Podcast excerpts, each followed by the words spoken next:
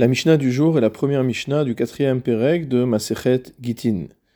Nous allons apprendre que dans le cas où le mari envoie à son épouse un guet, un acte de divorce, par l'intermédiaire d'un chaliar, d'un envoyé, d'un émissaire, tant que le guet n'est pas arrivé entre les mains de la femme, le mari est en capacité d'annuler ce guet, dans les conditions que la Mishnah va détailler. Get leishto celui qui a envoyé un guet à sa femme par l'intermédiaire d'un émissaire, Veigia et il a rejoint le Chaliar, il a rencontré le Chaliar alors qu'il était en chemin, O Chaliar, ou alors qu'il a envoyé un deuxième Chaliar après lui, un deuxième envoyé, Ve'amarlo, et il lui dit, donc soit le mari dit au Chaliar, soit le deuxième envoyé dit au premier envoyé, Le get que je t'ai donné est nul et non avenu. Hareze batel.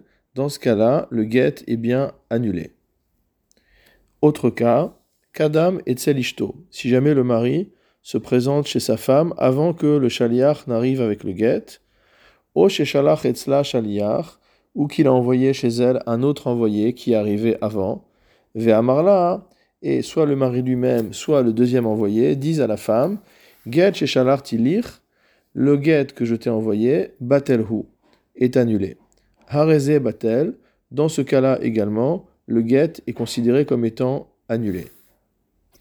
Nous apprenons plusieurs chidushim du début de la Mishnah. Premièrement, dans le premier cas où le mari a rencontré par hasard le chaliar qu'il avait envoyé pour donner le get à sa femme, on ne va pas dire qu'étant donné qu'il l'a rencontré par hasard, son intention profonde n'est pas véritablement d'annuler le guet.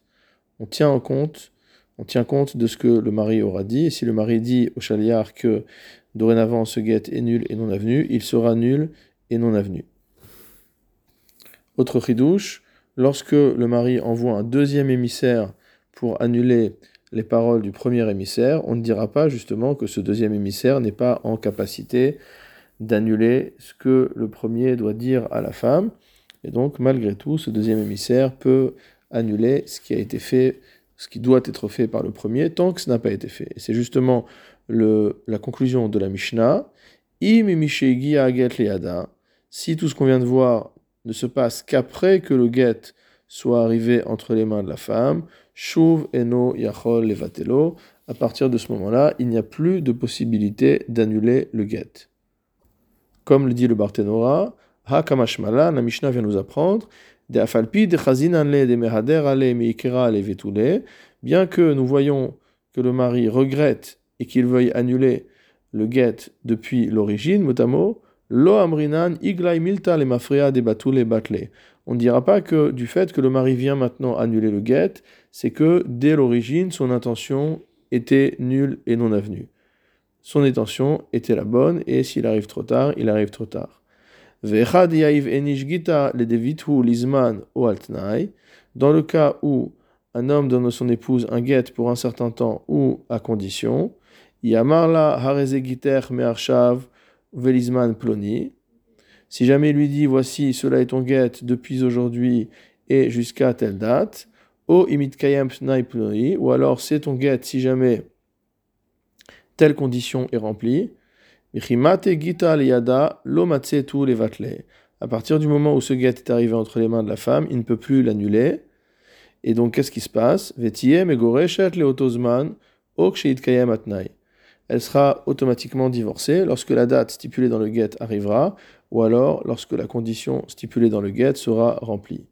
Si par contre, lorsque le mari lui remet ce type de guet, il ne dit pas me'arshav, à partir de maintenant, Afilu levatar de mata gita adam mevatelle. Même après que le guet soit arrivé entre les mains de la femme, le mari peut encore annuler le guet tant que, évidemment, la date qui est indiquée dans le guet n'est pas arrivée ou que la condition ne s'est pas réalisée.